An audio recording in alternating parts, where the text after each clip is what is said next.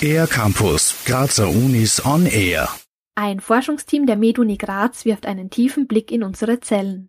Mit neuen Sensoren messen sie den Kaliumhaushalt, der für viele Zellfunktionen, zum Beispiel für Nerven, Muskel- oder Drüsenzellen von großer Bedeutung ist. Kalium ist ein Ion, also ein geladenes Teilchen, das innerhalb und außerhalb unserer Zellen vorkommt. Und zwar in unterschiedlich hoher Konzentration, erklärt Roland Malley, Professor am Institut für Molekularbiologie und Biochemie der Medizinischen Universität Graz. Dieses Ungleichgewicht der Kaliumkonzentrationen ist eben wichtig, damit sehr viele Zellen, vor allem erregbare Zellen wie Nervenzellen und Muskelzellen, ihre Funktionen erfüllen können. Denn äh, wenn es jetzt zu Kaliumverschiebungen kommt über die Membran, die genau kontrolliert sind, dann äh, löst das eben entsprechende Reaktionen solcher Zellen aus. Dass unsere Nervenzellen Signale weiterleiten und dass wir unsere Muskeln bewegen können, hängt also stark vom richtigen Kaliumgehalt in unserem Körper ab. Wenn der nicht stimmt, kann das zu Störungen wie Herzproblemen führen und vermutlich auch mit Krankheiten wie Krebs oder Diabetes in Verbindung stehen. Ob der Kaliumhaushalt in Ordnung ist, wird üblicherweise mit einer Elektrode getestet, die in eine Blutprobe getaucht wird.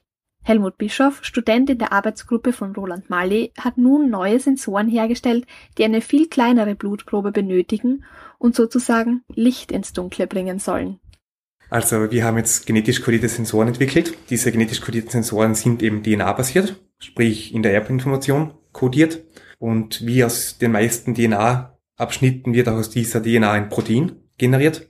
Und wir haben ein Protein identifiziert, das Kalium binden kann.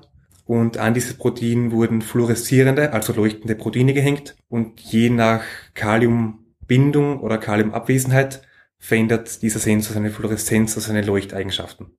Diese Messmethode braucht viel weniger Probenmaterial als eine Elektrode und man kann damit sogar tief ins Innere der Zellen schauen und den Kaliumgehalt sowohl innerhalb als auch außerhalb der Zellen messen. Deshalb ist sie vor allem für die Forschung interessant und ist zum Patent angemeldet worden.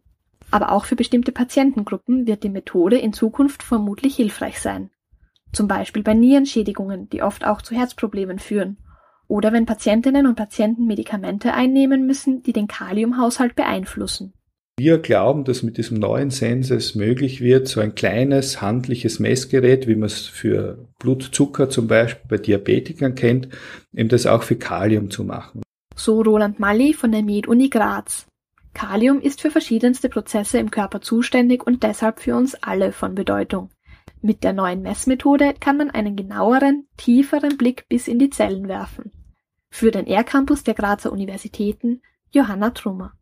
Mehr über die Grazer Universitäten auf ercampus-graz.at